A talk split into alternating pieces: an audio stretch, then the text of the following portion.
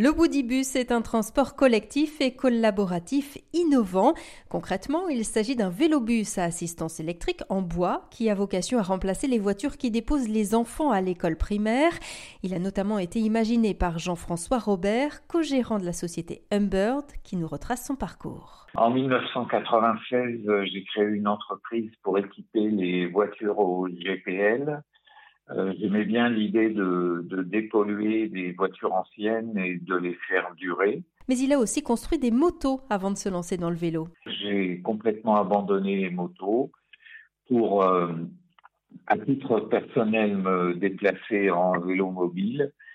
Donc, ce sont des vélos couchés avec une carrosserie, des véhicules extrêmement euh, efficients et rapides et aussi me, consacrer donc au développement de véhicules euh, vertueux. Qu'est-ce qui fait qu'à un moment donné vous êtes intéressé au, vélo? Ma spécialité c'était de, de, concevoir des motos très légères. Et ce que je retrouve dans le vélo, c'est cette notion d'efficience où on, cherche vraiment à faire euh, le, le, mieux possible avec le moins possible. Donc euh, ça a été une transition facile euh, pour moi parce que c'était vraiment ma, culture. Et puis, par contre, par rapport à la, moto, donc euh, à un moment donné, je me suis vraiment, euh, il y avait une, je dirais une espèce de schizophrénie entre le fait de faire des motos de course et d'être vraiment au fond de moi écologiste dans l'âme. Donc, euh, je sentais bien qu'il y avait quelque chose qui n'était pas compatible et qu'il y avait un côté vraiment puéril euh, à, dépenser une énergie monumentale pour gagner euh, quelques dixièmes de seconde en faisant des, tours sur un circuit.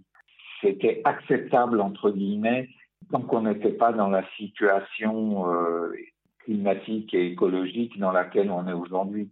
Aujourd'hui, euh, je pense qu'il faut arrêter ça pour se consacrer à des choses plus importantes et euh, qui vont permettre à, nos enfants d'avoir un, univers euh, vivable.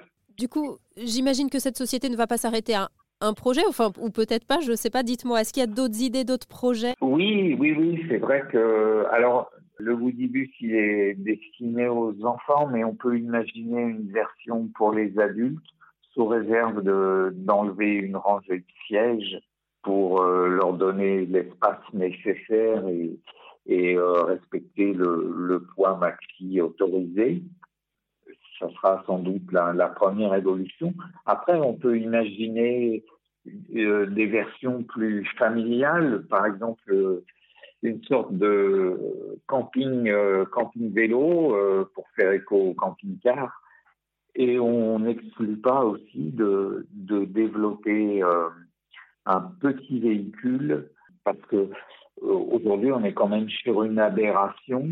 On entend tous les, les politiques qui nous incitent à passer à la voiture électrique comme si c'était une solution mais on, reste sur le même schéma, c'est-à-dire qu'on va déplacer 1500 kilos de ferraille pour transporter bien souvent une seule personne. C'est quelque chose euh, qu'on ne devrait plus faire. C'était Jean-François Robert, co-gérant de la société Humbird qui conçoit et fabrique les Woodybus.